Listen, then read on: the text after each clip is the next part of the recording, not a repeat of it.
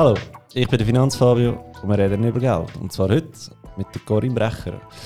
Corinne ist äh, Finanzbloggerin, tut sich nach denen selber schnell vorstellen. Ich möchte aber zuerst noch schnell der Aargauischen Kantonalbank Danke sagen, dass sie den Podcast sponsern. Merci vielmals. Und äh, bin mega gespannt, was uns Corinne heute so zu erzählen hat. Möchtest du dich selber schnell vorstellen? Danke, ja, gern, Fabio. Merci vielmals für die Einladung zu deinem Podcast. Es hat mich sehr gefreut. Und äh, ja, genau, Name hast du schon gesagt. Äh, ich bin 30, ich bin Unternehmerin und Mami. Habe eine eineinhalbjährige Tochter und bin, wie du siehst, hochschwanger. Kleines Kind, das zweite Kind. Und ähm, ja, ich bin seit 2016 äh, auf meiner eigenen Mission sozusagen unterwegs. Ähm, ich biete Finanzbildung an, speziell für Frauen.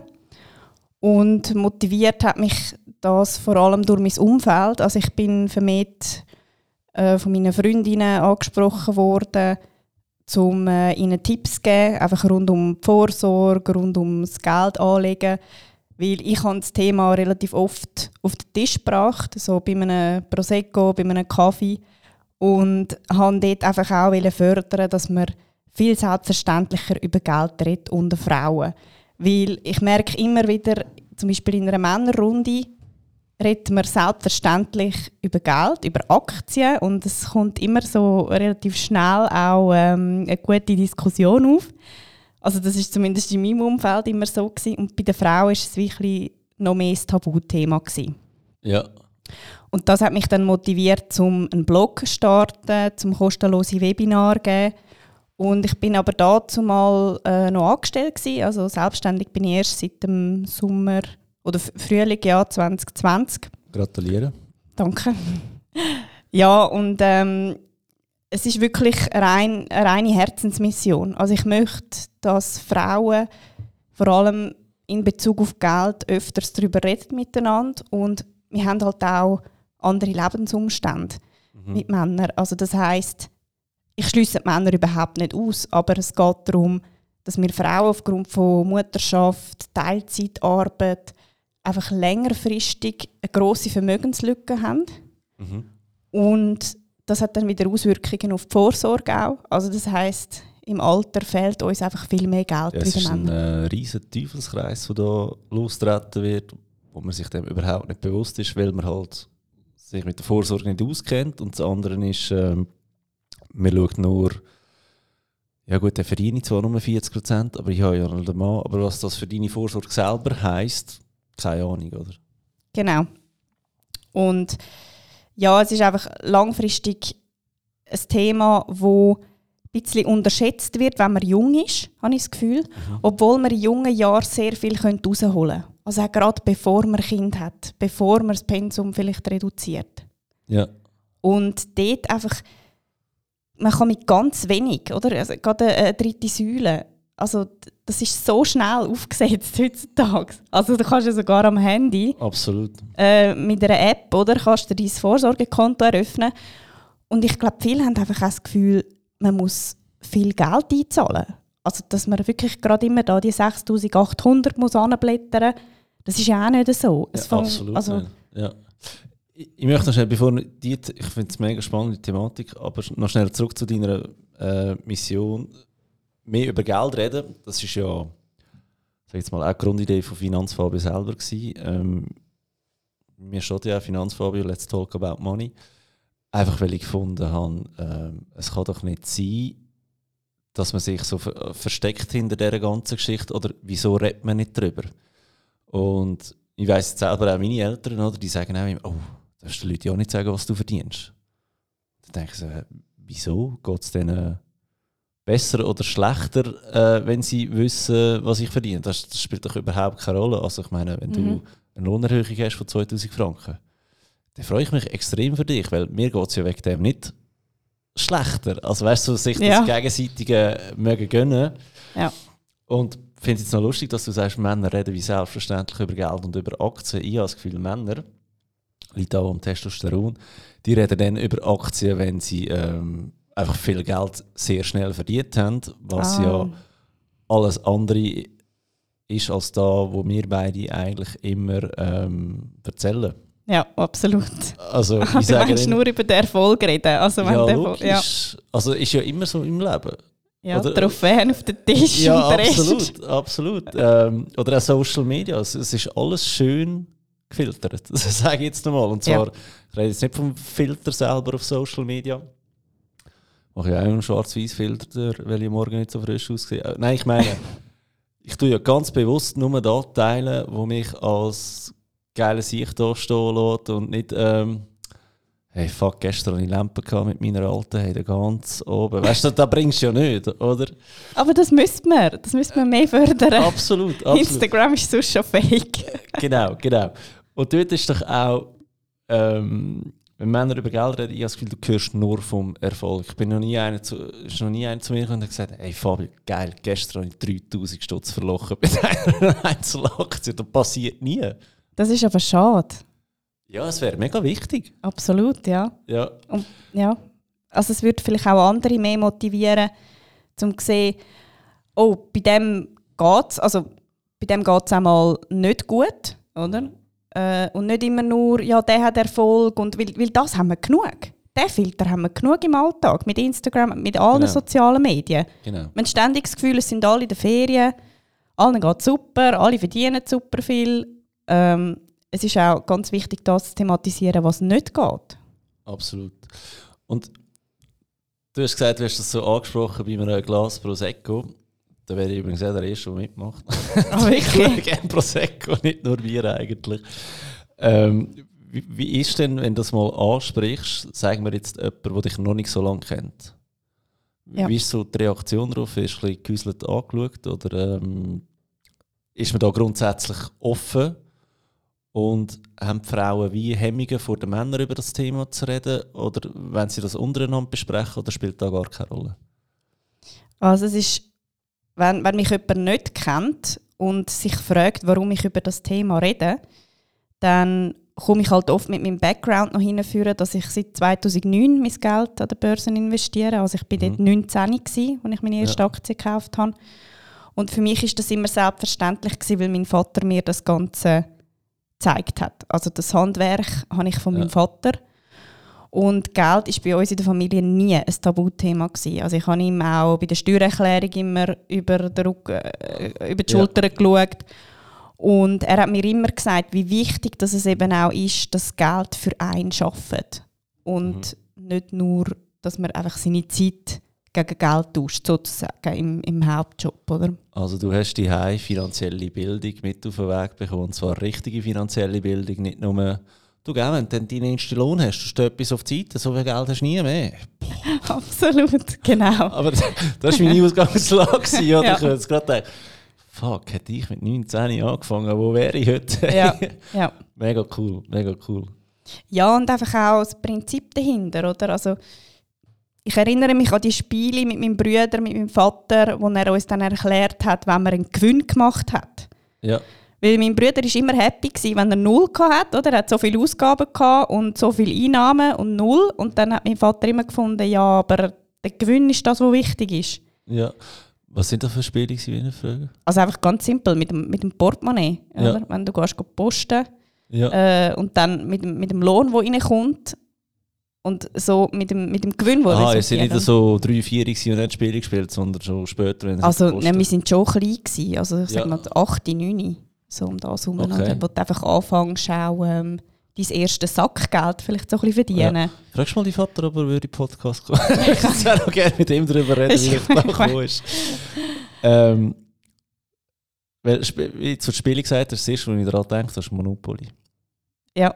Haben ihr viel gespielt früher? Nein, ich bin Monopoly? auch schlecht im Monopoly im Fall. Okay. Äh, weil das ist so für mich ein Spiel, das so völlig die Welt äh, wiedergibt. Oder du, du lernst mega viel. Oder ähm, erstens mal Immobilien, du kommst ein in Ja, Kontakt. ja. merkst, dass das Wichtigste äh, die Lage ist. Und du lernst verhandeln, weil im Verhandeln hast du ja eigentlich keine Regeln im Monopoly. Ja. Du merkst, wie, wie äh, mega wichtig der Cashflow ist. Also äh, es nützt nichts, wenn du deine ganzen 2 Millionen in einer Immobilie investiert hast und nachher die Rechnungen nicht mehr kannst zahlen falls du bei irgendjemandem aufs Feld kommst. Genau. Ich finde, das sind so Lernspiele, wo völlig unterschätzt werden, weil du spielst sie als Kind, hinterfragst sie nicht. Und wenn wenn du als Erwachsener wieder würdest spielen, hättest du vielleicht einen anderen Blickwinkel und denkst, ah, da funktioniert so, das ist so. Ja, okay. genau. Habt ihr, habt ihr viel Monopoly gespielt? Wir haben mega viel Monopoly gespielt. Äh, wir haben das Monopoly Junior gehabt. Da haben wir einmal gespielt, wenn wir nicht so viel Zeit hatten. Und wir haben das, äh, das normale Monopoly gehabt. Äh, Zürich Bahnhofstrasse und so. Ja. ähm, aber ich habe eigentlich meistens mit meinem Bruder gespielt. Und der ist drei Jahre älter, von dem her auch sicher drei Jahre schlauer gewesen im Alter. Ähm, und dann habe ich äh, einen sehr guten Kollegen, der André, ähm, mit dem habe ich mega gerne Monopoly gespielt. Und wir waren quasi wirklich beleidigt, gewesen, wenn wir den anderen nicht versucht haben, also wenn der andere mich nicht versucht hat zu schießen, bin ich wie beleidigt gewesen. Also wir haben wirklich immer so, äh, wer ist der Schlauer von uns zwei gewesen, äh, gespielt quasi. Und das ist mega lustig ähm, sorry, André, wenn ich jetzt hier aus dem Nähkästchen plaudere. Er ist jetzt selbstständig. Ähm, der Michi ist selbstständig heute und ich bin ja so teilselbstständig mit Finanzfabio. Und wir treffen uns oder haben uns getroffen vor Corona alle zwei Wochen zu einer Shisha. Ach, und wir einfach drei, vier Stunden am Stück Hardcore über Unternehmen, über Ideen, über ähm, Probleme, die du als Selbstständig hast, die du als Angestellter halt nicht so hast äh, wenn mal jemand Rechnungen nicht zahlt und so weiter. Einfach über da diskutiert. Mhm. Und das haben wir äh, wirklich ja, sicher ein Jahr durchgezogen bis Corona. Du glaubst nicht, wie viel weiter mich das gebracht hat, einfach über Geld zu reden mit Leuten, die das auch interessiert, die das auch beschäftigt, die offen sind, ähm, wo dir jeden Franken mögen gönnen. Das finde ich mega wichtig heutzutage. Ja, ja. Ähm, wegen dem finde ich es eben wir möchten es bei einer Shisha, oder? Und äh, nicht nur äh, die geilste Aktie, sondern wirklich sehr äh, ausführlich. Und ähm, ja, du machst es beim Prosecco. Ich sage, ja, es muss ja nicht immer so ein verstiefter Rahmen sein, das Ganze, oder? Absolut. Nein, ich, ich finde, die Gespräche, die kommen, sie werden je länger, je besser, je mehr man, oder je länger man zusammensitzt. Mhm. Vielleicht auch je mehr Alkohol das fließt. Dann reden ja. auch ein paar vielleicht ein bisschen mehr aus dem Nähkästchen. Aber klar, es kann auch Bier sein. Also es gibt auch, äh, ich, ich kann beides sehr gerne, Prosecco und Bier. Okay. Aber äh, es geht halt wirklich um den unkomplizierten Austausch auch. Also, ja. weil ich angefangen habe mit meinen Freundinnen. Ja. Äh, das, das geht nur in so einem Rahmen. Oder ich, mhm. ich bin auch, wenn ich mit einer Freundin zusammenhocke und ihre zeige, wie dann eben das Vorsorge-App funktioniert, dann machen wir anders noch drumherum, oder? Wir treffen uns eigentlich zum Brunch und dann mhm. nach dem Brunch zeige ich ihr noch schnell quasi, wie die App funktioniert. Ja, ja. Es ist nicht so, ähm, ja, gehst du zu der Bank und äh, der, der nette Herr im Anzug mit der Krawatte und einem schlechten Kaffee ähm, genau. erklärt er irgendetwas, zack, zack, zack, so ist es und du weißt jetzt nicht, ist da richtig, wirklich das Richtige für mich oder nicht. Genau, genau. Und einfach auch die Simplicity, sage ich mal, überbringen. Es ist wirklich, es ist schnell gemacht, es ist einfach zu verstehen und das ist etwas, wo man einfach auch in einem alltäglichen Umfeld, bei so einem Gespräch, ist das viel greifbarer. Oder wie wenn man sich jetzt muss vorbereiten muss, man sagt, uh, ich gehe jetzt auf die Bank und dann muss ich schauen, dass ich alle Fragen parat habe. Mhm. Also ich glaube, in einem ungezwungenen Umfeld kommen dann einfach viel mehr Fragen auch. Mhm. Es kommen viele persönliche Fragen auch auf. Mhm. Also ich habe wirklich auch Gespräche mit meinen Freundinnen, wo, wo es schlussendlich in Tränen geendet hat, weil sie einfach gemerkt hat, ja. sie hat ein Problem. Langfristig. Okay. Mit der Vorsorge. Ja. Und wir haben auch darüber geredet, wie es ist, ähm, zum Geld äh, oder über Geld zu reden, auch in der Partnerschaft. Weil ich ja. finde, das ist genauso wichtig, wichtig, mit dem Partner, das ja. eben zusammen zu, äh, zu regeln. Und ich sage mal, solange man nicht verheiratet ist, ist es vielleicht ein Thema, wo ja, beide haben noch getrennte Konten, oder? Äh, mhm. Jeder hat seinen Lohn und Vielleicht wohnt man zusammen in der gleichen Wohnung, hat ein, ein Haushaltskonto. Mhm. Aber sobald man dann heiratet und vor allem auch Kind hat, mhm. dann wird die Komplexität ganz eine andere. Und ich glaube, dort ist es einfach extrem wichtig, dass man sich regelmäßig mit dem Partner auch austauscht. Ich finde das noch geil. Ähm, man heiratet, hat keine Ahnung, was der andere verdient. Also so Ehrlich? ungefähr hast du so, also nicht jetzt in meinem Fall, bei mir ist logisch, ähm, immer sehr gut Bescheid gewusst über die ganze Geschichte, aber sag jetzt mal, das ist so ein Laster, wenn du Finanzfabio bist. Du weißt eigentlich quasi wollen in deinem Umfeld, was sie verdienen. Aber ich habe auch schon mit, ähm, sag jetzt mal ganz dumm, Perli oben, weißt du, wo du dort bist und Mhm. dann auch das Thema Geld aufkommt und dann plötzlich erzählt die Frau, was sie verdient und dann der Mann so überall schaut und der Mann hast du genau gewusst, der hat da nicht gewusst. Der hat Oh, keine wow. Ahnung gehabt. Und dann, je nachdem, wie komisch dass er überall schaut, weisst ob sie jetzt mehr verdient oder weniger als äh, er, oder? Und dann denke ich auch so, ähm, ja, wieso, wieso reagiert man als Mann komisch, wenn die Frau mehr verdient? Das ist doch voll geil. Also, Ja, das ist Ansichtssache. Wow, ich glaube, das wäre ein Thema, da könnte man wirklich, da könntest eine riesige Runde starten.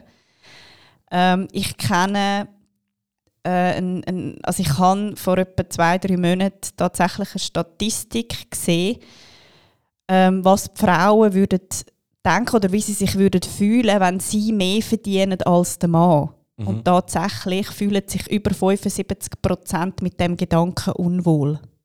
okay. Also das heißt, ähm, ja, de, klar, dort, gibt es einen Unterschied, ähm, bei der Frau ist das, oder, oder ich sage mal jetzt vielleicht auch noch bei meiner Generation, ist das immer noch so drin, dass es selbstverständlich ist, dass der Mann mehr verdient. Und es ist aber auch okay. Dass der Mann mehr verdient. Ja. Mhm. Und auf die andere Seite herum stört es viele Männer. Also rund, äh, es sind wirklich fast 50 Prozent stört sie, wenn die Frau mehr verdient. Ja, Also haben wir ja eigentlich Wenn eine gute Situation, solange die Männer mehr verdienen, weil es für beide Ja. dann so stimmt. also ich finde die Situation nur in dem Frame gut, wenn es nicht der gleiche Job ist. Und die Ja. gleichen Arbeitsbedingungen. Also weißt du, wenn wir so in, also bei mir im Geschäft zum Beispiel, ich weiß, dass meine Finanzplaner-Kollegin genau gleich viel verdient wie ich und sie weiß es aber auch und ich finde das mega wichtig, so Mega. Ja, also weißt du, nur weil du eine Frau bist, solltest du nicht weniger verdienen. Ich verstehe das nicht, oder? Ja. Ähm, ich verstehe auch nicht, wie, wie ähm, Leute, die 20 Jahre älter sind, einfach irgendwie äh, 20, 30, 40 Prozent mehr verdienen als jemand, der 20 Jahre jünger ist und genau den gleichen Job macht. Und dann fragst du dich auch, ja, muss ich weniger Leistung bringen? Also das Lohnkonstrukt in der Schweiz finde ich eh komisch. Absolut, ja. Ja, Und gleich sind wir, gerade was Gender Pay Gap äh, betrifft, das ist Katastrophe. Ähm, es geht im Fall. Also Deutschland ist wesentlich schlimmer dran. Ja. Ähm, wir haben, also europaweit ist es ja etwa 20 Prozent. Ähm, ich glaube, man muss aber noch die Unterscheidung machen. Frauen ohne Kaderfunktion haben rund 7 Prozent Lohnunterschied äh, zu den Männern, Und- aber die mit Kaderfunktion haben 18 Prozent. Ja, Also je höher dass man raufkommt im Kader, desto grösser ist der Unterschied. Hättest du da vielleicht einen Tipp für unsere Zuhörerinnen, die jetzt am Karriere machen sind, wie sie in einer Lohnverhandlung sich sollen Ich habe tatsächlich einen Blogbeitrag darüber geschrieben, was Yes. äh, die drei schlimmsten äh, Sachen sind in einer, in einer Lohnverhandlung. Also äh, die drei äh, schlimmsten Verha ähm, Verhaltensweisen, sozusagen. Ja. Und Willst Also- du uns abbrechen, bitte? ja, jetzt sind wir schon zwei, schon zwei Jahre her, der Blogbeitrag. Aber eine, also eine, ein Tipp ist wirklich etwas, was ich praktisch für alles in meinem Alltag verwende, wenn ich etwas fordere von jemandem. Ja. Und das ist der Kopf neigen. Und wir Frauen machen das wirklich sehr oft. Wir gehen in so eine Bitte-Haltung. Also einfach Ja. so ein bisschen den Kopf so nach links oder nach rechts neigen. Okay. Und das ist etwas, was uns abwertet innerlich. Weil dann kommen wir wie in ein, in ein Bitten oder ja, in ein Betten rein. Ich hätte gerne mehr Lohn. Genau. Ja. Und nicht anes, also anstatt von anstehen, Ja. Kopf gerade heben und sagen, ich will so und so viel Lohnerhöhung. Ja. Ohne Kopf neigen. Also ich meine, mach die Übung mal vor dem Spiegel und Aha. merke mal oder, oder fühl mal in dich hinein, sozusagen, wie du dich fühlst, wenn du den Kopf nach links oder nach rechts neigst. ja. Ähm, und wenn der Kopf einfach gerade bleibt. Aber du hast jetzt gerade gesagt, Im Alltag, also du meinst, du meinst dann nicht nur für Lohnverhandlungen, sondern generell im Alltag, wenn du etwas für dich forderst, ähm, einforderst, dass du das so musst machen Genau, also auch mit dem Partner. Wenn ich sage, Ja, gang bitte posten und mein Kopf ist gerade und nicht, könntest du bitte noch posten, dann Ja. ist das viel, ja, es ist viel zu abgeschwächt, also es ist einfach abgeschwächter. ja. Es ist weniger fordernd. Okay. Da wäre so Tipp Nummer eins. Genau, Fall, ja. mit, dem, mit dem Kopf neigen, ja. Und ähm, ja, Tipp Nummer zwei ist sicherlich auch seinen Marktwert kennen. Also das setzt wieder voraus, dass man darüber redet mit anderen, dass man auch weiß, was man kann verlangen kann.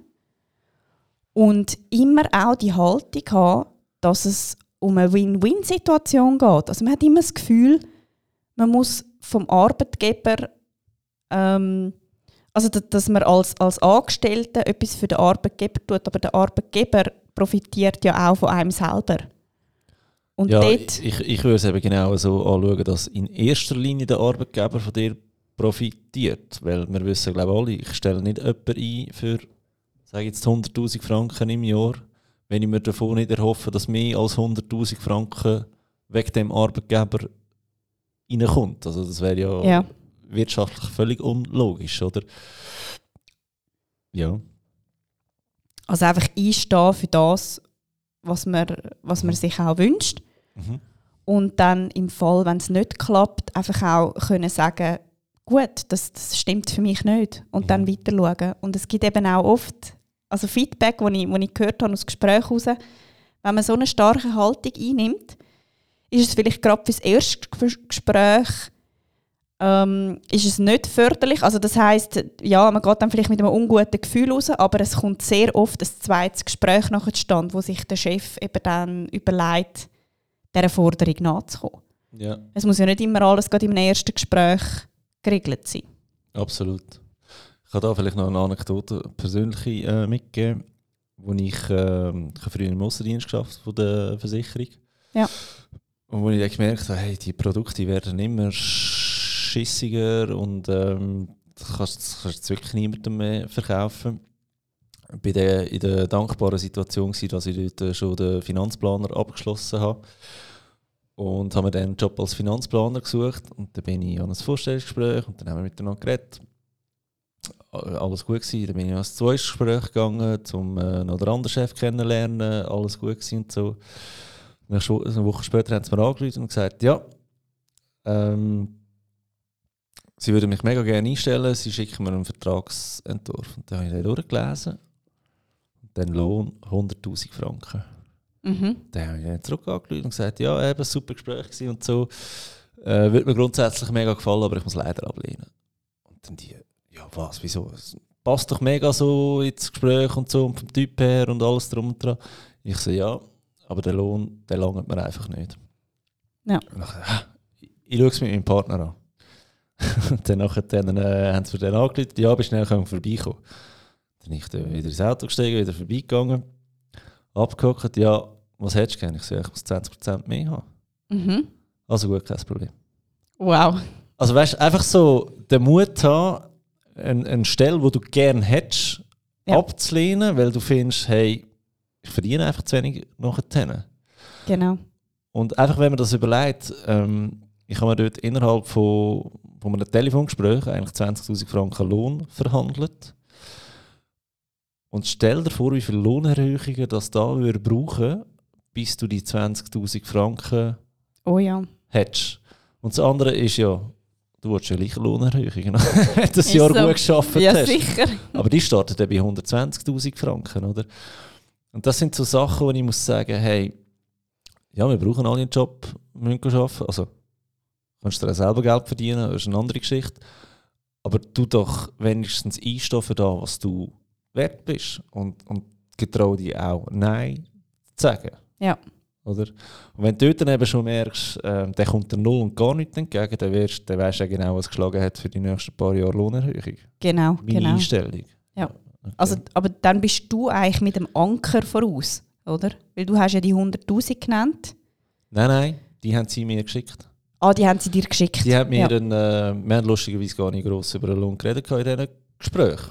Oder? Okay. Ähm, mir ist einfach wichtig, dass ich einen, äh, einen fixen Lohn habe und nichts muss verkaufen muss. Weil ja. ich eben sage, ähm, Produkte verkaufen heute ist einfach ein Scheissdreck.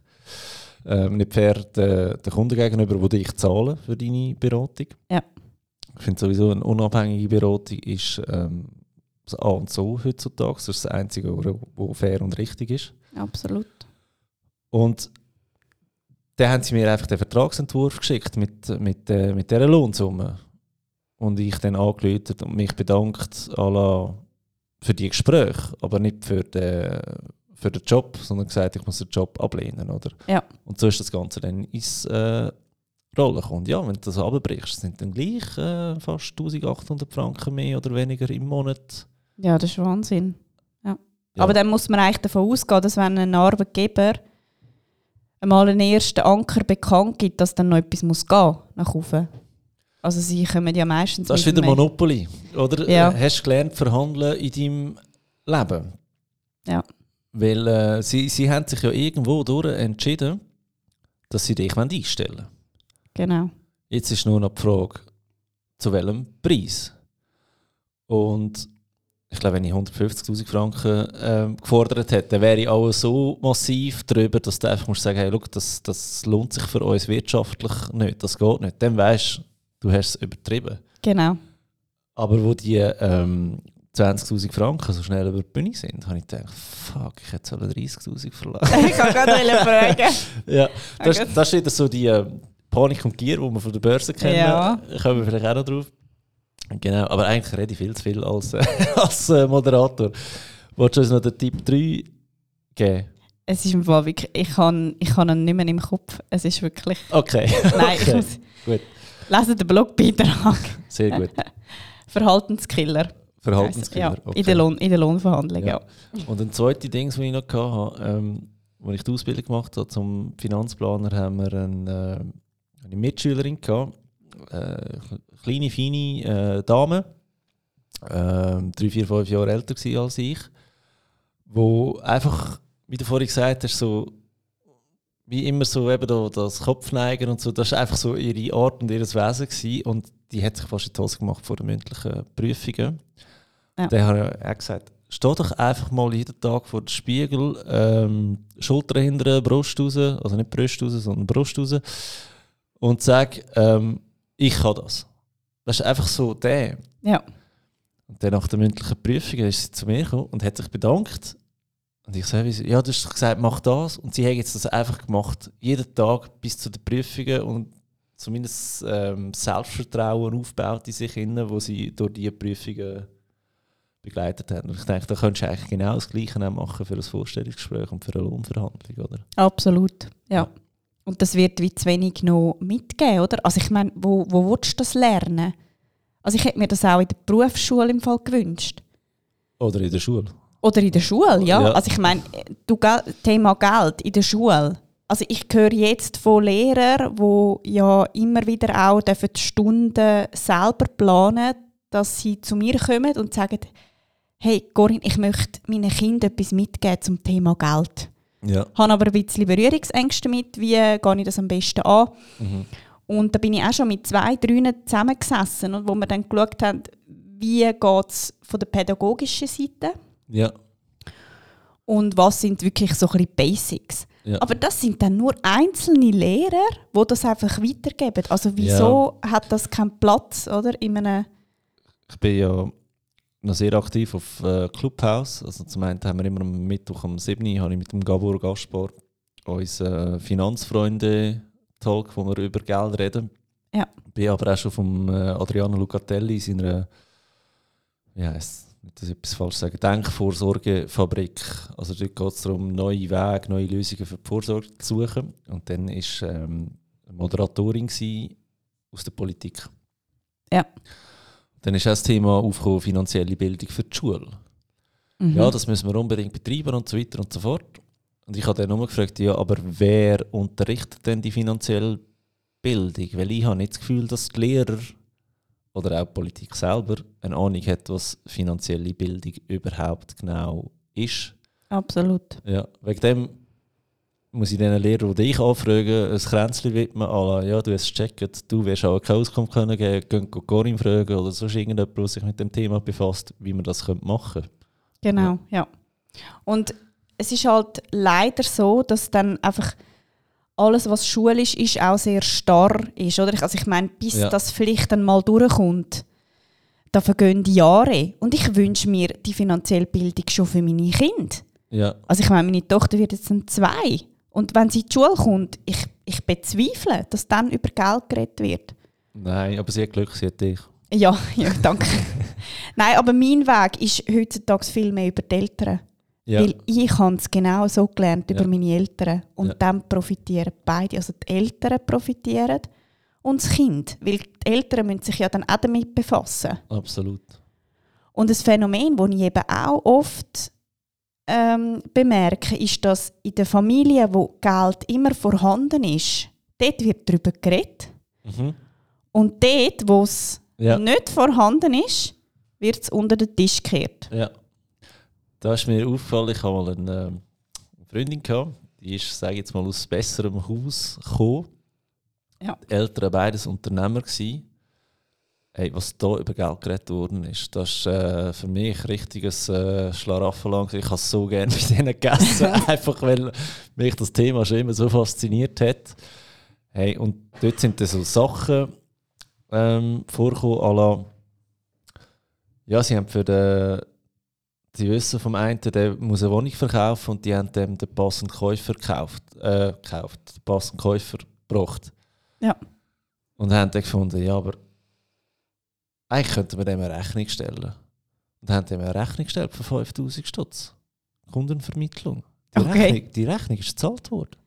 So gut. Also weißt du, so völlig so haben eh schon den Arsch voll Geld, aber ähm, ja, wir haben etwas gemacht, das müsste doch eigentlich etwas wert sein und haben ja. einfach mal ohne Absprache Leute eine Rechnung geschickt von 5000 Stutz, Kundenvermittlung, äh, Liegenschaft sowieso. Das ist gezahlt worden. Wow. Also, und eben, die Super. reden so viel über Geld und das, das ist mir so krass eingefahren dort. Ähm, ja, aber es ist definitiv so, dort wo Geld vorhanden ist, redest du darüber und da ist auch, auch der Grund, warum Geld vorhanden ist. Weil ja. Gesetz der Anziehung, oder wie sagt man dem? Genau. Ja. Also ich nehme an, du wirst mit deinen Kindern auch äh, wöchentlich zusammensitzen und Kassensturz ähm, machen, oder? Genau, wie stellst du das vor? Ähm, nein, Kassensturz nicht, aber ich glaube, es ist einfach wichtig, dass wenn du Kind hast, ähm, am Tisch mit deinem Ehepartner, mit deiner Ehepartnerin, ganz klar über Geld redest, so à la, ähm, hey, heute bin ich posten für den Wocheneinkauf, hat mich äh, 90 Franken gekostet. Mhm. Ähm, du, übrigens, äh, es kommt mehr Lohn rein, weil die Spesen sind abgerechnet worden oder es hat einen Bonus gegeben oder weiß ich nicht was. Ähm, du, ja. Die und die Rechnung müssen wir noch zahlen, Strom kostet so viel, Wasser kostet so viel. Ähm, du denkst daran, in vier Monaten müssen wir die Steuern zahlen, wie viel haben wir schon auf der Seite, wie viel müssen wir noch auf die Seite tun. Einfach so ja, über Geld reden ist auch schon da, was das Wichtigste ist, oder? Ja. Genau. Und Zweijährig ist sie auch noch zu jung, dass ihr schon darüber reden aber... Ja, klar ist sie noch, ist sie noch zu jung, ja. ja. Aber äh, ich sage mal, ich habe dann auch mit der Geburt von meiner Tochter, weil ja dann nachher auch das Kindergeld kommt, jeden Monat, ähm, das ist eigentlich so der erste Punkt bei meinem Mann und bei mir, wo wir angefangen haben, über Geldanlage im Zusammenhang mit den Kindern zu reden. Okay. Weil wir haben mal wirklich ganz eine lustige Runde mit Freunden äh, bei einem Nachtessen und der eine hat dann gesagt, er hätte auf seine Geburt eine Lindaktie bekommen. Okay, cool. Und ja, also die, die die Linde ein bisschen verfolgen, die wissen, oder? Also, glaub, Was die Wert ist, ja. Also ja, es ist ja, glaub, äh, Die grosse Aktie in dem Fall. Ja, genau. Er hat ja. einfach eine, äh, weil sein, äh, sein Großvater so hat... 120'000 Franken wert, ja. Genau. Und ähm, ist, was, ist schon bei 120? Ich habe das letzte Mal nicht bei 80 hineingeschaut. Das ist brutal viel. Ja, und also ich meine, er hat sie... Er weiss noch, der Anfangskurs war 1800. Gewesen. Ja. Hobla Schorsch. Oder irgendwann im, im 90. ja, Wahnsinn. Vergleich's mal mit dem Sparkonto. Genau. Und dann haben wir uns gefragt, so, was können wir für unsere Kinder tun? Ja. Ähm, wo ist die nächste Lind-Aktie oder ja, einfach äh, das Potenzial? Und dann merke ich auch in der Beratung, oder, dass ganz viel über ihre Kinder, weil sie sich Gedanken machen, wie könnte ich jetzt das Geld Mhm. sinnvoll vermehren, dass sie dann auch zu sich selber kommen. Ich muss jetzt so meine finanzplanerische Pflicht äh, schnell wahrnehmen und sagen, ich finde es mega gut, wenn ihr für Kinder etwas machen wollt. Aber das Beste, was ihr für Kinder könnt machen könnt, ist schauen, dass die Kinder nie für euch aufkommen müssen. Das heisst, bringt zuerst als Eltern eure Finanzen ins Reine, kriegt die in den Griff, bevor ihr für Kinder anfangen Anlagen machen. Weil sonst ist irgendeine Situation, ja, wir haben schon Geld, einfach äh, auf dem Namen vom Kind und haben keinen Zugriff dazu und die Kinder müssen dann das Geld irgendwie gleich wieder abtreten, wenn sie 18 sind. Also, Ja. das wäre eigentlich das Schlimmste. Aber ja, ist, ähm, ist mega wichtig, dass man sich Gedanken macht, dass das Sparkonto halt nicht mehr so da ist. Genau. Ja. Und Was haben wir für eine Lösung gefunden? Also wir haben, auch, wir haben wirklich noch nichts abgeschlossen im Moment. Ähm, wir haben einfach das Geld, das monatlich reinkommt, haben wir äh, aufgerechnet und gesagt, sobald ein guter Zeitpunkt ist, wenn wir dann auch äh, vor allem im Bereich ETFs, Mhm. ähm, schaust mich ein bisschen kritisch an, gell, wegen, Mhm. wegen dem guten Zeitpunkt. Ja, genau. ja, weißt du, so nach zehn Jahren Börse äh, wartet man, man wartet Ja. viel zu lang. Man Ja. wartet zu lang. Absolut, äh, ich komme nachher gerade noch dazu. Aber ähm, wir haben jetzt das Geld einmal aufgeschrieben und gesagt, das ist sicher äh, das Startkapital, das wir Ja. dann rein wollen. Ähm, ich kann mich tatsächlich im Moment nicht für, ein, oder für mehrere ETFs entscheiden. Ja. Also Ja. ähm, Stichwort ETFs ähm, ist für mich gerade in Bezug jetzt auf, auf längerfristige Geldanlagen sicher das Produkt, das für mich am meisten Potenzial hat, auch über längere Sicht. Äh, gerade weil ich auch gerne so in Trendthemen investiere und ich finde, gerade wenn es ums Geld der Kind geht, wo du ja auch wiederum einen sehr langen Anlagehorizont hast von 10, 15 Jahren, ja. Dann kann das wirklich, ja, hat das sehr viel Potenzial, auch gerade in all diesen Themen, die in den nächsten Jahren werden aufkommen. Aber das Kindergeld, das kommt ja monatlich. Genau. Ich finde, in der Schweiz ist es extrem schwierig geworden, oder schon immer gewesen, monatlich Geld zu investieren, so kleine Beträge.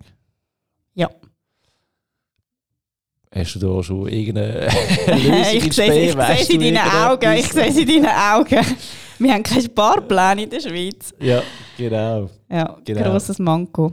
Riesen Manko. Weißt du, wo das da kommt?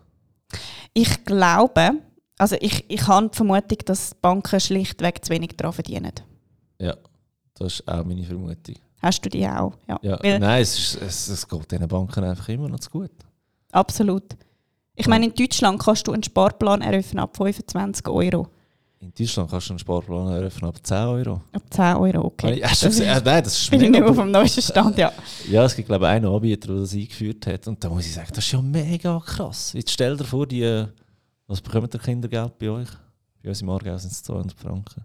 Wir bekommen jetzt 230 im Kanton Schweiz. Okay. Ja. Dann könntest du ja du dort mit 10 Euro, sagen wir jetzt 23 Aktien im Monat oder ETFs füllen. Oder wenn es halt 25 sind, sind es äh, fast 10, die du könntest Genau. füllen. Wäre ja mega geil. Und in der Schweiz einfach so, du, äh, wenn du 230 Franken willst investieren in einen ETF und du hast etwa 10, 15 Franken Gebühren, die Geschichte geht ja nie auf. Genau. Und Ja. das wird, wird der Grund sein. Oder? Ähm, ich kenne ein paar Anbieter, wo du einen Sparplan kannst machen aber 100 Franken. Ja, Du musst aber zuerst eine Einlage machen von 10'000. die musst du auch zuerst mal haben. Genau. Ja. Aber wirklich so von Scratch, von null, wie, wie es in Deutschland möglich ist, das habe ich bis jetzt in der Schweiz nicht gefunden. Ja, Also wo sich dann auch würde lohnen Weißt du, auch von, von, der, von den Gebühren her. okay. Ähm, ich zeige dir noch dann etwas, wenn wir fertig sind mit dem Podcast. Gut, gern. Ist, äh, kein ETF, ist ein Fonds, aber gute Geschichte. Ich zeige das nachher. Ähm, ja, Sparpläne haben wir keine. Und Deutschland, was ich eben auch geil finde, die haben ja nicht nur ETF-Sparpläne, sondern auch Aktiensparpläne. Ja. Das ist auch, also geht in genau die gleiche Geschichte rein. Ich nehme an, es ist einfach von der Gebührenseite her nicht interessant. Ja. Aber wenn wir schon bei Gebühren sind, über wer, über welchen Broker handelst du deine ETF und deine Aktien? Über Swissquote. Über Swissquote? Hauptsächlich, okay. ja. Ich auch. Ähm, wieso gehst du nicht ins, ins Ausland zu einem, sag jetzt mal, äh, Discount-Broker? Ich habe mir es kürzlich überlegt. Ähm, ich muss dir aber ehrlich sagen, ich bin Steuer, also was, was die Steuern betrifft, bin ja. ich sehr skeptisch. Ja.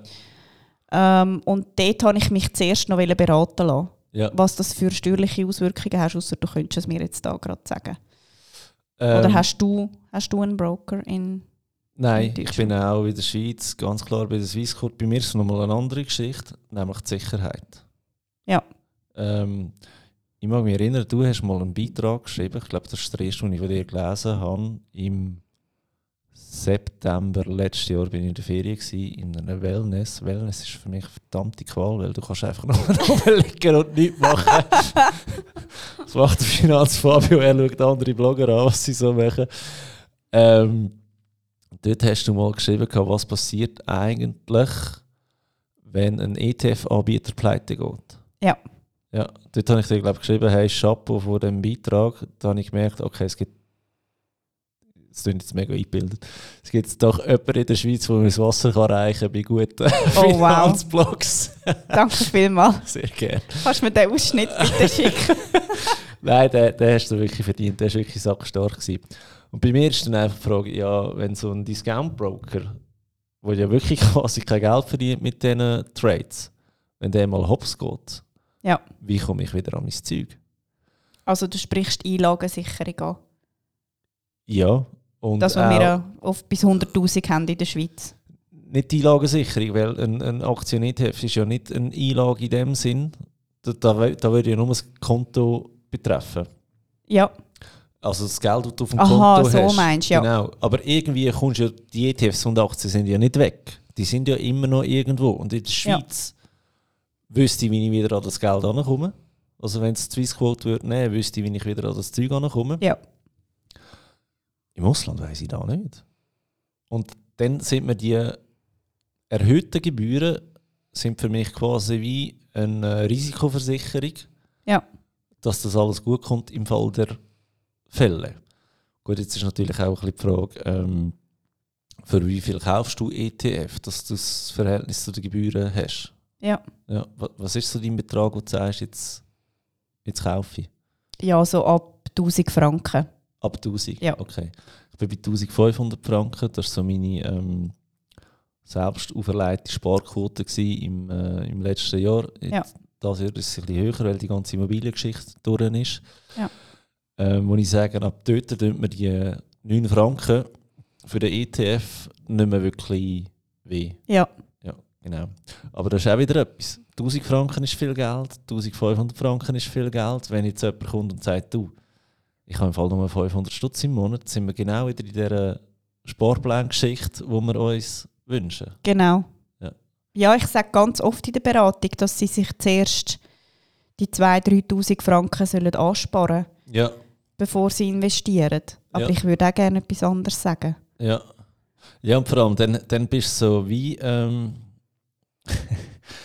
ähm, FOMO, also Fear of Missing Out. Ja. Oder? Jetzt bist du scharf auf das Thema, jetzt bist du in der Beratung, jetzt bist du voll motiviert rauszugehen, das Konto zu eröffnen, jetzt willst du endlich loslegen. Ja.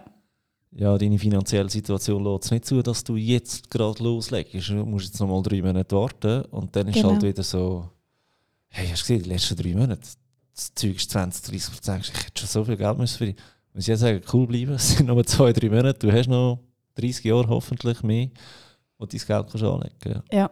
Das Ding ist einfach, gerade wenn wieder eine Korrektur ist, ähm, also wie, wie wir jetzt hatten, gut, es ist, es ist schon, schon ein Crash gewesen, muss man schon auch sagen, äh, im letzten Frühling, wo dann äh, einfach, also ich habe so viele Nachrichten bekommen, weil ich einfach immer in meinen Blogs erwähne, dass äh, so, eine, so ein Zeitpunkt ideal ist zum Einsteigen. Ja. Und viele kein Geld haben zum Einsteigen. Und dann genau nach drei Monaten gesagt haben, schau mal, jetzt ist es schon wieder so gestiegen. Und Ja. im Herbst dann ja, die grosse Ernüchterung gekommen ist, oder? Ich finde es gerade ein mega interessantes Thema. Würdest du uns als erfahrene ähm, Aktien- und ETF-Investorin sagen, wie du dich verhalten hast während Corona? Gerne, also es war mein erster Crash, gewesen, wo ich voll investiert auch. war. Ja. Ja. W- Wann bist du eingestiegen? Also wann hast du das erste Mal investiert? Ähm, ehrlich gesagt, das ist da gar nicht so lange her. Das sind drei, vier Jahre. Okay. Ja. Weil ich habe gerade nach der Krise, ich bin gerade nach der Krise 2009 habe ich angefangen und das ist natürlich recht... Habe so langsam den Verdacht, ich rede da mit einer Multimillionärin. So. Nein. Timing. Nein, Spaß, aber super Nein. Timing, ja. ähm, also ich muss sagen, also Bitcoin hat mir ein bisschen geholfen für die Flitterwoche, Ah, ja, okay, cool. aber sonst, äh, ja, also ich habe dort, 2018 oder was? äh, 17. 2017? Ja. Ähm, und ähm, ja, ich muss sagen, halt 2009, nachdem ich dann eingestiegen bin, ich sage mal, die, die voll investiert waren, da haben auch müssen aussitzen. Ja. Das ist, äh, das ist nochmal ein anderes Kaliber gewesen, wie jetzt Ja. Corona, oder? Weil da hast drei, vier Jahre sicher müssen warten, bis du wieder Ja. auf dem gleichen Stand bist wie vor der Krise. Und letztes Jahr sind wir schon im Herbst wieder auf dem gleichen Stand gewesen wie Mega vor krass. dem Frühling. Ja. Also Wahnsinn. Ja. Aber eben, wie, wie ist dir gegangen, was dann einfach so innerhalb von ein paar Tagen 40% das Loch ab ist? Ich bin nie 40% im Minus. Bist nicht 40% Nein, minus? weil ich bin breit diversifiziert. Und ich bin halt ein ETF-Fan.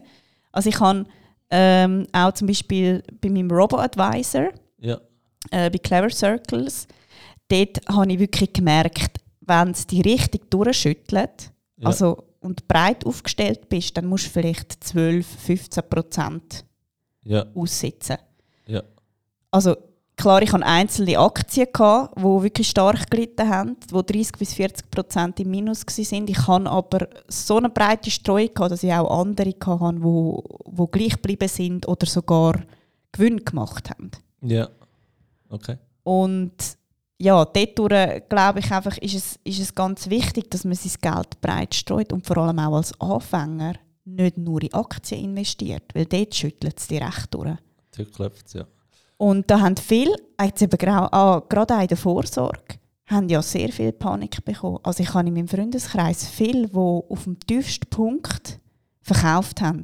Ja, Und ich habe auch ähm, in, in letzter Zeit oft, also ich, ich rede da wirklich ganz offen über meine Vorsorge, oder die Ja. 30'000, die ich habe bei der, bei der VIAG. Mhm. Ähm, ich bin in der zweiten Woche nach dem Corona-Crash äh, 7'000 im Minus gewesen. ja, Und das ist, ich meine, das ist eine ganze Jahreseinlage, oder? ja, Und äh, habe dann immer wieder Printscreens gemacht. ja, Und für meine Newsletter-Abonnenten habe ich immer ein Update geschickt. ja. Und habe dann immer gesagt, schaut, aussitzen heisst warten, Cool warten, bleiben. warten. Ja. Und dann im Juni bin ich wieder auf Null. Gewesen. Ja, okay. ähm, ich weiß gar nicht, wo anfangen. Mach mal schnell Viag. Ich habe, ähm, bin ich gewesen? 2019 ähm, in die Ferien, in den Philippinen, tauchen. Und dann irgendwie das Wetter nicht so da war, dass du kannst go tauchen wegen, wegen Strömung, bla bla bla. Mhm. Und wieder gleiche Situation wie im Wellness. ich musste am Strand liegen. Und habe äh, von dort aus mein Viag-Konto eigentlich gestartet. Oh wow. Und zwar im ähm, April, Mai 2019 sind wir immer eine Höhe gewesen. Also da zumalige äh, All-Time-High. Ja. Ähm, und es hat einfach, ja, es ist, es ist mühsam gestartet, sage ich jetzt einmal. Und dann weiss ich noch, vor Corona bin ich aber doch schon 10% im Plus gewesen. Ja. Und ähm, bin dann im März wirklich 30% im Minus gewesen. Also das heisst, von plus 10 auf minus 30 sind dann doch 40% äh, Ja, Unterschied. Und ich habe einen Kollegen, es tut mir mega leid, der hat ähm, dem schon immer gesagt, fang mal mit ETF und Aktien an und hat sich dann im 2019 ähm, das Via Gau eröffnet, gehabt, voll eingezahlt. Ja. Und hat so Spass daran gehabt, dass er irgendwie dann gerade im Januar gerade wieder den Vollbetrag eingezahlt hat. Ähm, 2020, oder? Wo dann Ah. alles Loch ab ist. Ja. Nachdem ist natürlich wieder alles Scheissdreck gewesen, äh, die, Ja. die Aktiengeschichte. Und gerade gestern hat er wieder geschrieben, hey, Via geht ja voll ab und ist wieder 12% im Plus. Ah. Ähm, ich bin mittlerweile auch wieder 18% im Plus. Also Ja. Du siehst, es ist einfach ein Auf und ein Ab an der Börse, aber so soll es ja auch sein. Und ich bin effektiv, ähm, obwohl ich breit diversifiziert bin, ähm, recht abgestürzt. Also ich habe mehr als 30% Verlust gehabt. Ich habe geschlafen wie ein Baby. Ich habe mir Ja. keine Sekunde Sorgen gemacht, einfach weil ich es weiss, es Ja. wird wieder aufgehen. Und mein Fehler war, ähm, ich hatte zu wenig Cash-Reserven, vor allem wegen dem Bauen hier, Ja.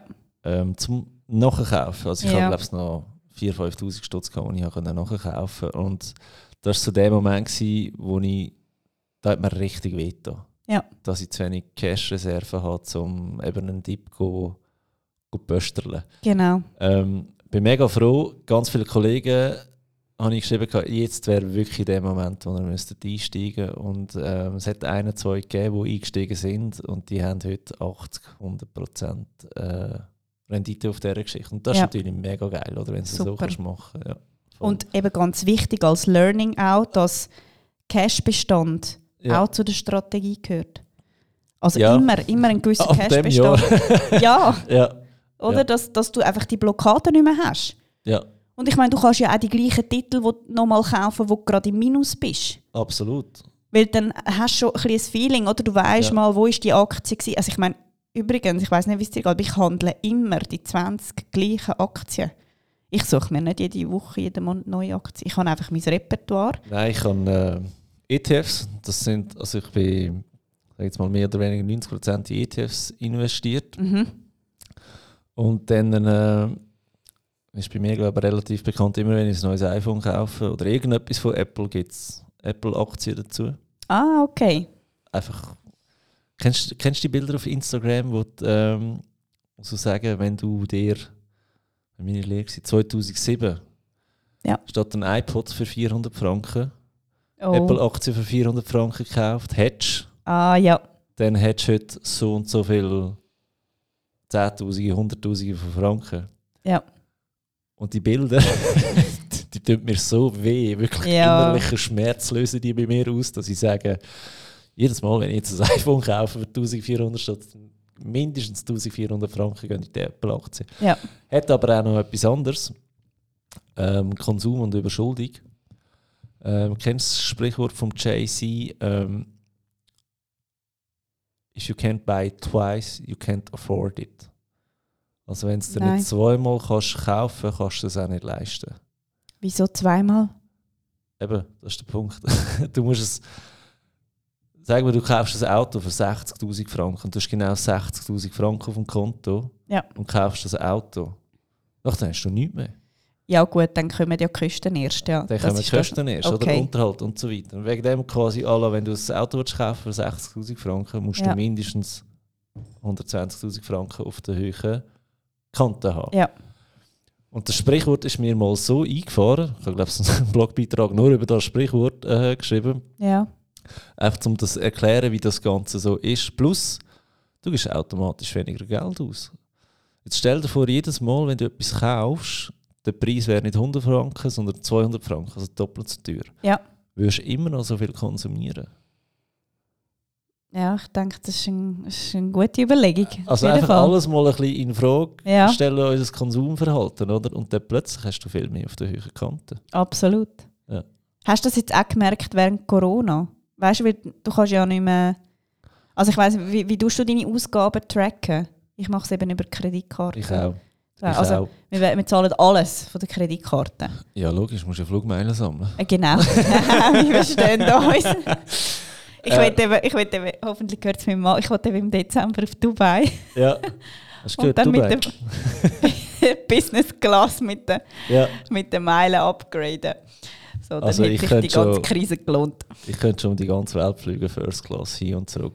Ich habe so viele Meilen drauf. Das Oh, ist wow, wirklich, ja. wirklich gestört. Aber ich bin auch, ich habe ein äh, kleines Spleen ähm, System. Ich suche immer Schlupflöcher im System oder und so. Ja. Drei Säulen-System oder kenne ich einfach so gut, weil ich Fehler gesucht habe, wie, wie das könntest äh, hacken, besser machen. Ja. Das gleiche eben mit äh, Flugmeilen und Superpunkten im GOP. Okay. Also wie holst du am meisten Flugmeilen raus? Aber das mit GoP gibt es nicht mehr. Was mit GOP? Mit den Flugmeilen. das Flugmeilen kannst du Ja, kaufen. Ja, das das ist äh, abgebrochen. ja, ist auch äh, zu lukrativ für die ganze Ja, äh, boykottieren sie dort Jetzt Coop. gehst du nicht mit Coop weg. Bin ich ein Mikrokind. Okay. Ja, der Coop ist mir gerade nebendran, oder? Das ist so. Genau. Ähm, ja, und in der Kreditkarte siehst du es relativ gut, halt, was du ausgibst. Sie haben die App umgestellt, hat mich natürlich aufgeregt, weil früher habe ich vier, fünf Jahre zurück schauen, wie viel das ich im Jahr ausgegeben habe für auswärts Essen, Ja, genau. weil ich es so penibel äh, geführt habe. Und ja, da merkst du mega krass, dass äh, Corona weniger ausgibst. Muss aber auch sagen, ich habe schon immer so tiefe Fixkosten gehabt, Mhm. dass ich es quasi wie noch mehr gemerkt habe. Oder einfach so, ah, die bleiben äh, und nur Netflixen ist halt einfach günstiger, als zuerst noch ins Vierobenbier gehen, zwei äh, Stangen hinterhauen und Ja. Und das wäre ja noch der günstige Ausgang eigentlich. Ja. Was ich vor allem merke, ist Kino. Ich bin mega viel ins Kino gegangen mit Ah. der grössten Schüssel Popcorn und, Okay, und ja. Getränk und so. Und dann zahlst du ja mal so ein, was eine halbe Niere, dass du, das leisten oder? Jetzt sind wir eben wieder bei den Eltern. Weißt du, Ja. meine Mami hat mir immer gesagt, wir nehmen das PET-Fläschchen von die Heim mit. Ja, aber ja. Das, das Popcorn gibt es dann schon im Ja. Kino. Natürlich schmuggle ich auch mein erstes Bier rein. Aber das Popcorn muss dann schon von dort sein. Genau. Ähm, was sind wir eigentlich gewesen? Weiß es gar nicht. mehr. Also wir haben über die Ausgaben geredet, wegen der Kreditkarten. Also, Kunden, die verkauft haben im Crash. Dort wollte ich Also, noch einsteigen. ja. von Ähm, dort her sind wir gekommen, ja. Genau. Ich habe einen Kollegen, der arbeitet im äh, Private Banking und Wealth Management von einer größeren Bank in der Schweiz. Ja. Und ähm, die verdienen ihr Geld ja effektiv mit dem erstens mal ein Prozent, also ein Prozentsatz auf dem, was sie im Depot inne haben. Ja. Also einfach so die Überlegung, aber wenn jetzt einer 100'000 Franken drin hat oder nur noch 60'000, das ist ein Unterschied, wie viel Geld das sie einnehmen, logischerweise. Ja, Und das Zweite, was sie Geld verdienen, ist kaufen und verkaufen. genau. Effektiv den Auftrag bekommen von der Bankleitung, läutet der Kunden an, sie sollen verkaufen, es stürzt noch mehr ab. Das habe ich auch müssen machen. Ja. ja. In meiner Beratungstätigkeit. Das ist Ja. Oder einfach auch Geld, das nicht investiert ist auf dem Konto, oder? Das nur auf dem Konto liegt. Ja. Den Kunden anrufen und sagen, sie sollen es investieren. Das ist ja auch richtig so, aber in, einer, in einem Crash, der Kunden anrufen, tun jetzt verkaufen, nur zum Verkaufsgebühren zu generieren. Das Ja. ist schlimm. Das finde ich eine Katastrophe. Also, das müsste eigentlich verboten sein. Das ja, müsste Und das Geile ist ja, der, nachdem geht es rauf, einen Monat, zwei, und dann Leute so, jetzt wieder kaufen. Ich meine, dann hast du hart Verluste realisiert, aber die Bank hat zweimal können, äh, Gebühren einsagen, eins verkaufen, eins kaufen. Und da finde ich voll daneben. Absolut, ja. Ja. Und ich finde es auch daneben in puncto, Und sie wissen ja, es erholt sich früher oder später. ja, ja. Ja. Und weißt auch, der, der Beistand während dem Crash, wo du weißt, deine Kunden sind Mhm. äh, Money Mindset mäßig anders unterwegs. Weißt du, die zwei Freundinnen, die mir gesagt haben, sie hätten verkauft, wo ihre Vorsorge wirklich auch 6'000, 7'000 im Minus war, die haben mit ihrem Berater geredet. Ja. Und dann gehe ich die Wand auf, weil als Ja. Berater ist es meine Aufgabe, um Ja. am Kunden das Vertrauen zu geben oder einfach das Vertrauen weiterzugeben, dass, es, dass er es aussitzt. ja, absolut. Also, dass die dann eben Vor allem, ich gehe, Interessenkonflikt pur. ich gehe davon aus, deine Kolleginnen, die mit dir darüber reden, sind plus minus gleich alt wie du. Ja. Die haben speziell in der Vorsorge noch einen Anlagehorizont von 30 Jahren. ja. Ähm, so what, wenn es mal runtergeht? Aber jemand ist auch ein Familienmitglied, das eben verkauft hat. Und Ja, also äh, wirklich, es beschäftigt mich bis heute. dass er nicht zu dir kommst, fragen. Ja, einfach, dass ich es verpasst habe. Ich habe, ich habe verpasst, Aufklären. meine Message Ja, in der Familie vielleicht. in der Familie ist es immer extrem schwierig. Ja, Extrem, ja. ja, ich würde nie eine Finanzplanung machen für meine Eltern. Nein, eben, das ist auch, das, Nein, ich finde, es geht, nein, übergeben. es geht nicht. Ich würde sie sogar zahlen, wenn sie sich mal würden bereit erklären dafür. Ich finde es ein mega schwieriges Thema in der Familie, weil sie dir halt so nah ist, Ja. ähm, dort zu arbeiten. Was ich aber übrigens auch immer mache, wie du, ähm, du machst es im Newsletter, dass du immer schickst, was, ähm, was da gegangen ist. Also eben das Minus. Ja. Ich mache immer äh, Instagram-Stories, wenn ich kaufe. Ah, okay. Also ist das weißt- nicht heikel wegen dem Produkt? Oder du machst, sagst allgemein, ich kaufe jetzt etwas. Nein, nein, ich, ich, ich poste den Screenshot von der Swissquote, das ich gekauft habe. Und auch von den Titel? Ja. Okay. Ähm, heikel, ich weiss, wovon dass du raus willst, aber das ist ja keine Anlageberatung. Ich sage, ich habe gekauft. Okay, ja. Ja. Und da geht es mir nicht darum, dass sie sollen den gleichen Titel kaufen sondern mir geht es ums, ich lebe es vor. Ich rede nicht nur davon, wie viel ich einem Berater, sondern ich lebe wirklich vor, ja, ich investiere wirklich jeden Monat 1500 Franken. Äh, poste natürlich auch jede Dividende, die reinkommt, einfach Ja. zu zeigen, schau, Das finde ich super übrigens. es gefällt mir mega. funktioniert. Ja. Es funktioniert da, wo wir da ähm, erzählen. Und da finde ich Genau. mega wichtig. Nein, ich rede nur, weil ähm, Stichwort Wirecard. Ja, Ich weiß, dass unsere deutschen Kollegen dort, ähm, also auch gerade die Finanzblogger und so, die sind Ja. immer relativ fest überzeugt von Wirecard ja. Und haben nachher unzählige Nachrichten bekommen. Also ich glaube, die haben auch rechtliche Probleme irgendwann bekommen. Ja. Ich habe Wirecard gekauft, weil Wegen du dir. dort äh, Ja. gesagt hast. Ja, in der Schweiz haben wir das Problem ja auch mit dem Feedback. Du musst ja den Kunden wirklich, wirklich aufklären, wenn du ihm eine äh, Anlageempfehlung abgibst. Ja, Aber nochmal, ich gebe keine Empfehlung ab. ja das ist Ich zeige einfach, was ich gekauft habe. Also es ist nie, wenn ihr auf den Finanzblog von der Corinne oder von mir geht, ist das nie eine äh, Empfehlung, oder? Ich sage einfach, schaut, also ich habe jetzt letzten Beitrag geschrieben über welchen ETF, dass ich jetzt jeden Monat kaufe, aber ich kaufe nicht den. Und es sind ganz viele Nachrichten gekommen, warum kaufst du nicht den und den? Wo ich muss sagen, es ist genauso recht, ich könnte den und den kaufen, es wird gar keine Rolle spielen. Der passt in mein Setup jetzt einfach am besten. Das Ja. ist definitiv so. Ja. Ähm, wir sind schon bei einer Stunde. Wow. Das ist mega schnell gegangen. Ja, mega. Ja. Ähm, ich glaube, ich darf dir heute schon versprechen, wenn du auch Lust hast, ähm, würde ich sehr gerne wieder mal einladen. Gern, ja. Auch dein Papi, den habe ich nicht vergessen. Okay, ist gut.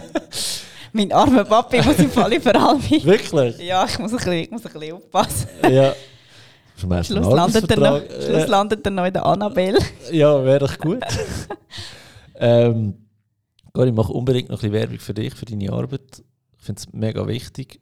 Ähm, mega cool, dass du Frauen so aufklärst. Mega cool, dass du Männer nicht ausschliessest in dieser ganzen Geschichte.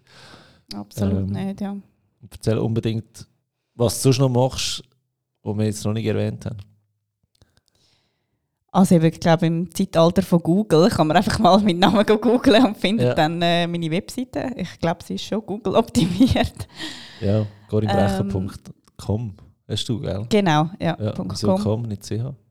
Ähm, das ist eine gute Frage. Aber ich habe halt auch gewusst, dass, dass ich viel äh, in Deutschland wird ansprechen Ja, okay. Und darum habe ich .com äh, genommen, ja. Ähm, aber grundsätzlich, ja, mir ist es sehr, sehr wichtig, einfach für das Thema ähm, zu begeistern auch. Also Ja. auch zu sagen, wie einfach das es wirklich ist, sich um sein eigenes Geld zu kümmern. Und etwas, was ich auch gesehen ist, ausbildungstechnisch. Also ich muss sagen, ursprünglich komme ich von der Gastronomie. Ja, ich habe eine dreijährige Lehre der Gastronomie gemacht. Okay, spannend. Und ähm, habe dann aber sofort dann gewechselt, weil ich gewusst habe, das ist nicht meine Zukunft. Ja, und bin über die kaufmännische Berufsmatur mit dem Wirtschaftsstudium äh, dann auch in, in den Finanzbereich hineingekommen, wo ich seit die dunkle Seite 2013... von der Macht Ja. gewechselt, genau. Nein, aber ich habe halt auch gemerkt, die, die Freude, die ich habe am Investieren. Ja. Also das ist jetzt zum Beispiel im Gastro, oder? Wenn du dort kommst mit, ja, ich, ich investiere mein Geld, dann schreien alle auf, oder? Also du meinst in Alkohol, oder? Ja, genau. Also, Ja. ja. dort, dort ist so ein bisschen, bin ich immer auf, auf Granit gestoßen. Ja. Mit diesen Leuten konnte ich nie über das können reden. Und Ja. mit anderen eben schon, die dann auch so ein bisschen auf der Bank geschafft haben. Dann habe ich wirklich auch mein Faible so ein bisschen dafür Ja. entdeckt und gemerkt, ich muss wirklich, ich muss wirklich mal in die Bank oder in die Finanzbranche hineinschnuppern. Und Okay. dort will ich wirklich nicht mehr weg. Ähm, aber grundsätzlich einfach die Message vermitteln, dass es wirklich einfach ist, dass es auch Spaß macht und wenn man sich finanziell weiterbildet, dann kann ich wirklich unterschreiben, das zahlt sich irgendwann bar auf die Hand aus. Also Und von welcher- ja. Ja, von welcher Ja. Weiter-, Weiter oder Ausbildung kann man das schon behaupten? Ja.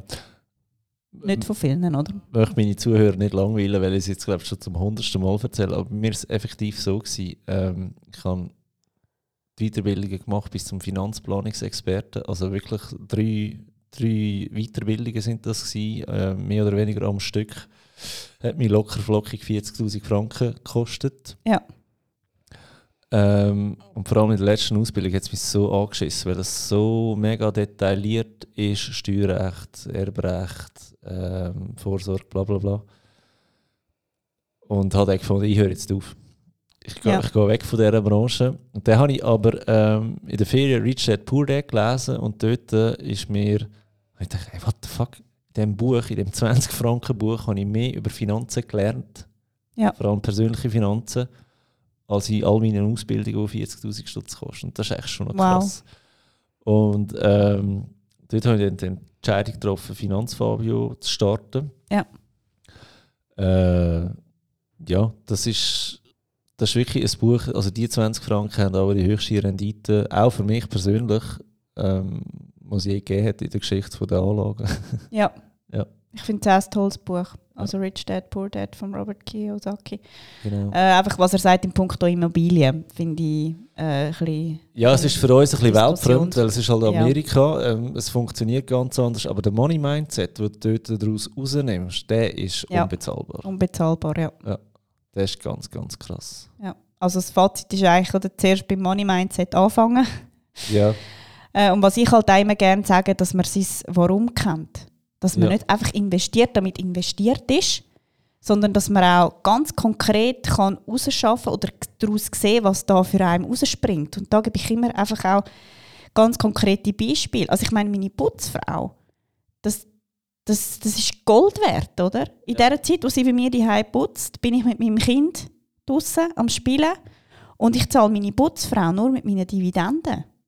ja. Also Dividenden kommen im Frühling, dann sind das irgendwo um die 3'000, 4'000 Franken und dann Ja. weiss ich, jetzt ist die Putzfrau wieder für ein Jahr gezahlt. Ja. Und natürlich, jetzt, jetzt kann man, man kann immer noch weiter on top, oder? Irgendwann kommt vielleicht noch Haushaltshilfe dazu. ja. Also du Ähm, kaufst dir Zeit. Ich kaufe mir Zeit, genau. Und, Und, zwar mit Geld, das du nicht dafür geschafft hast. genau, ja. Ja. Und es soll bitte auch jedes Jahr mehr werden, weil ich investiere ja auch Zeit, äh, zum, ja.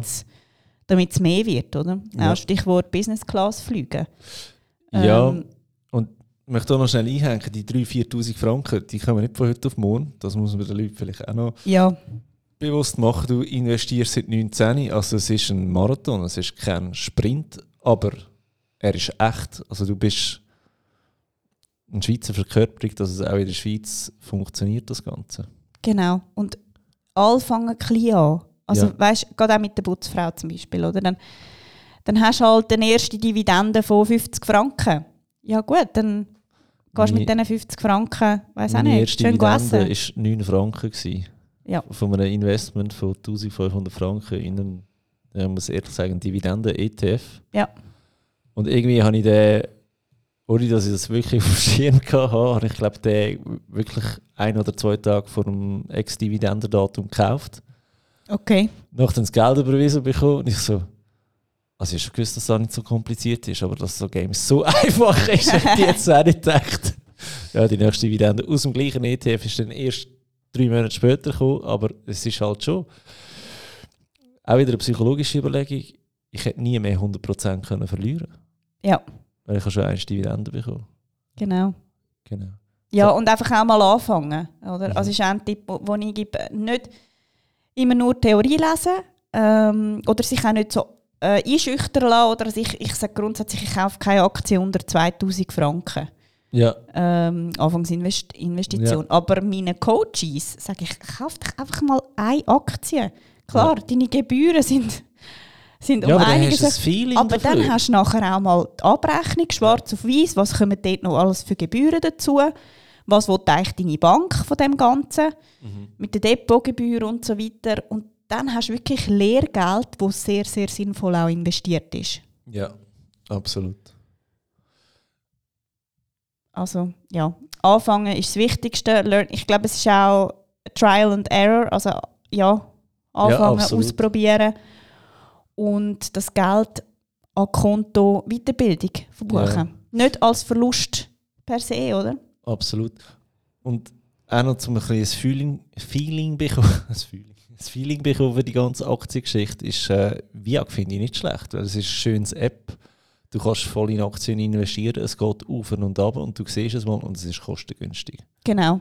Ja. Und gerade auch wir, die einen langen Anlagehorizont, also, oder Ja. ich sage mal, man kann auch mit 50, oder, wenn, wenn man noch 10, 15 Jahre hat, dass man Ja. wirklich auch, ich bin dort relativ äh, strikt, einfach, dass du wirklich bei, bei 90 oder fast bei 100% Aktien bist. Ja, ich Das auch. bieten eben auch viele Hausbanken nicht an. Das ist so. Und äh, was auch cool ist, du hast vorhin gesagt, äh, einmal eine Investition von 10'000 Franken, die du bei gewissen Sachen musst haben. Äh, bei VIAG investierst du aber 1 Franken. Ja, Und das finde ich halt auch noch ein krasses Ding. Du kannst wirklich mit wenig Geld anfangen. Und genau. also einen Stutz hast du schon dümmer ausgegeben, sage ich jetzt da. Absolut, ja. Genau. Was ist dein Fazit von heute? Ich habe ein mega cooles Gespräch äh, gefunden, aber ich, ich habe auch gewusst, als wir zusammen telefoniert haben, wo ich dich so äh, salopp eingeladen habe für die ganze Geschichte, dass da mega spannend wird, dass wir da sehr viel auf der gleichen Wellenlänge sind. Was es vielleicht eben nicht so spannend macht für die Zuhörer. Wir sehen es dann. wenn wir uns nicht widersprechen. Aber ich finde es vor allem wichtig, ähm, eben der Approach von Frauen. Du hast gemeint, ich greife dich an, gell? Weil ich voll auf der Frauenseite bin. Und gehe, Ich bin im genau. Fall überhaupt keine Femi- Feministin. Nein, und das finde ich, da machst du eben mega cool, oder? Aber ich habe mich wirklich darauf gefreut, eben wegen dem Beitrag, den ich von dir gelesen habe, ähm, mit jemandem, der nicht Finanzblogger ist und nur seine eigene Reise aufzeigt. Das finde ich auch spannend, Mhm. aber dass auch wirklich viel mehr Fleisch am Knochen ist. Ähm, es ist wirklich schade, sind wir so auf einer Wellenlänge, was äh, den Approach angeht mit dem Investieren. Sonst hätten wir doch ein bisschen können streiten Aber äh, ja, nein, mein Fazit ist eigentlich, ich hätte auch mit 19 sollen anfangen. Da muss ich noch mal. Ja, nun. Ja. Du. Und ähm, dass du auch der beste Beweis bist, dass es mega darauf ankommt, was die Eltern ihren Kindern sagen. Ist es, Ja. Hey, komm, wir machen mal eine Steuererklärung zusammen und, und investieren ist im Fall eine coole Sache, oder? Du Ja. ja. von deinem ersten Lohn solltest du schon ein bisschen können Geld auf die Seite tun und sparen. Und das hört im Fall nie auf, gell? Ich sitze heute Eben. noch mit meinem Vater zusammen. Ja, Also wenn ich eingeladen bin bei ihnen, ja, dann äh, ja, essen und, und wir reden über Gott und die Welt und dann am Schluss zeigt er mir noch seinen Aktienplan für die nächsten zwei, Ja. drei Monate. All Voll die geil. Titel, die er, die er will kaufen ja, Oder erklärt mir wieder, wenn ein neues Produkt auf den Markt kommt. Er ist, er ist unnäher an diesen Sachen dran. Was macht er? Und Background? Also er ist pensioniert, aber Ja. er, er verwaltet Zeit einfach so sein Sachen, ganze... gell? Ja. Ja. also er ist schon auch sehr beschäftigt, pensioniert, hat er dann gleich irgendwie keine Zeit. Ja, scheint. Äh, er ist voll, er ist extrem nahe an der Materie und das Ja. schätze ich extrem. Ja, das ist mega cool, wenn du so ein. Äh, Also das hört wirklich, das hört nicht auf, das ist nicht einfach dann mit 18 fertig. Ja, logisch Das nicht. ist wie ein Mentoring, das eigentlich das ganze Leben lang geht. Genau, das ist ja da, wo wir sagen, ähm, redet über Geld. Das, das hört ja nicht auf, oder? Genau. Mir war es so lustig, gewesen, ähm, letzten Sommer, was kurz äh, Bars wieder aufgemacht haben, sind wir so im Pub dort in Lenzburg draussen geguckt. Und wir haben auch wieder von Geld geredet. Und dann macht so ähm, Freundin vom Kollegen, das ist lustig, der Fabio ist da, also reden wieder alle über Geld. Das ist einfach so, weißt du, äh, weißt du nicht, ob sie es lustig gemeint hat oder bedenklich. Aber ja, für mich stimmt es so, ja. Okay. Schön. Karin, merci vielmals, bist du da gewesen. Danke Ähm, vielmals für die Einladung. Ja, hoffe, wir werden noch, noch sehr viel hören von dir, von deiner Mission. Ähm, ja, bis zum nächsten Mal. Bis bald.